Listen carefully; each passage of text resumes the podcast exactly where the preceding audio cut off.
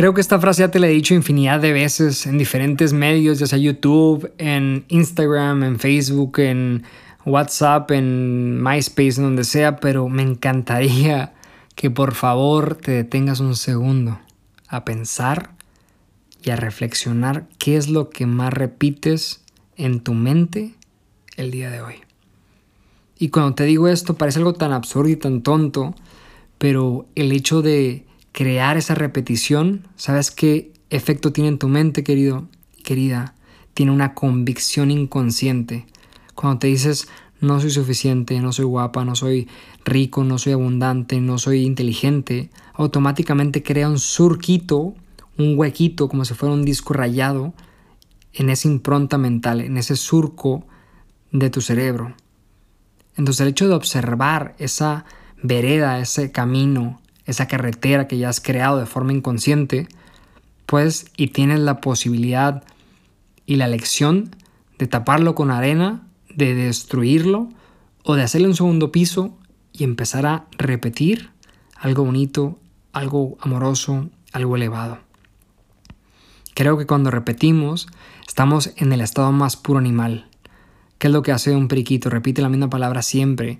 Hola, ¿cómo estás? Hola, ¿cómo estás? Hola, ¿cómo estás? Te quiero mucho, te quiero mucho.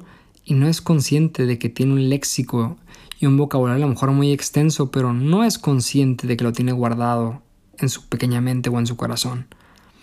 Igualmente que un humano, somos una versión supuestamente de un animal evolucionado y a veces repetimos tantas tonterías, tantas personas como piedras, como ejemplos, como comidas, como aquella persona que es alérgica y se come los camarones, o se come, eh, se toma alcohol o toma lo que sea y sabe que le cae mal y ahí está, repitiendo inconscientemente, sabiendo el efecto que causará en sí, pero la causa no lo observa, no lo analiza, no lo medita.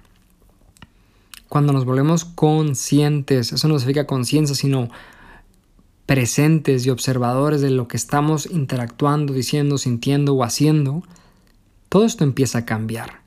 Y por eso de verdad que no me cansaré de repetírtelo, que observes, que sientas qué es lo que estás repitiendo, porque hay un patrón que te está dando muchísimas pistas para que cambies, para que alteres en positivo, en constructivo tu vida.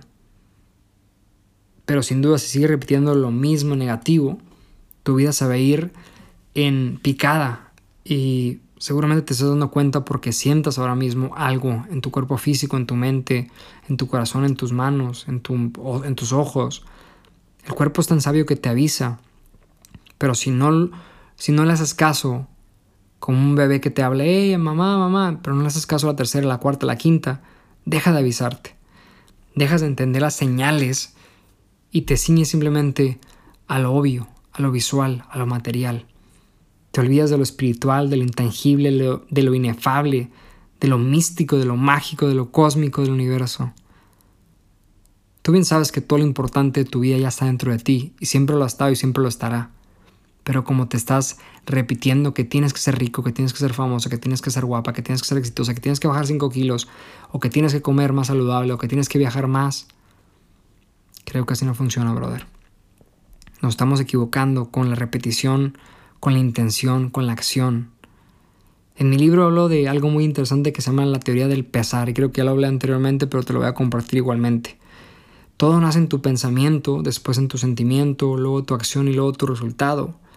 Y la gente cambia los resultados pensando que, o las acciones pensando que va a cambiar todo, y no se da cuenta que todo redunda en el génesis del pensamiento.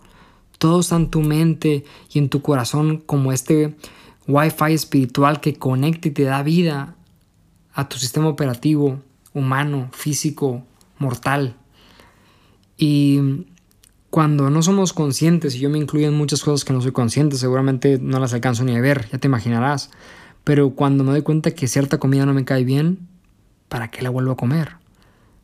Obviamente mi boca y mi lengua y mi saliva empiezan a burbujear cuando ven una hamburguesa o algo que ya no como carne, pero en su momento comía y es como el recuerdo, ¿no? Ese disco rayado está ahí puesto y se activa la cancioncita de ta Ya sabes que estoy hablando de ese restaurante y de ese tipo de comida. Entonces tenemos que quitarnos esa, ese mantra negativo, tenemos que quitarnos esa mentalidad, esa energía, tenemos que desprogramar tantas cosas para empezar a programar de forma consciente, positiva, amorosa. Te dejaré hasta aquí la reflexión, pero pregúntate y escribe ahora mismo qué es lo que más estoy repitiendo.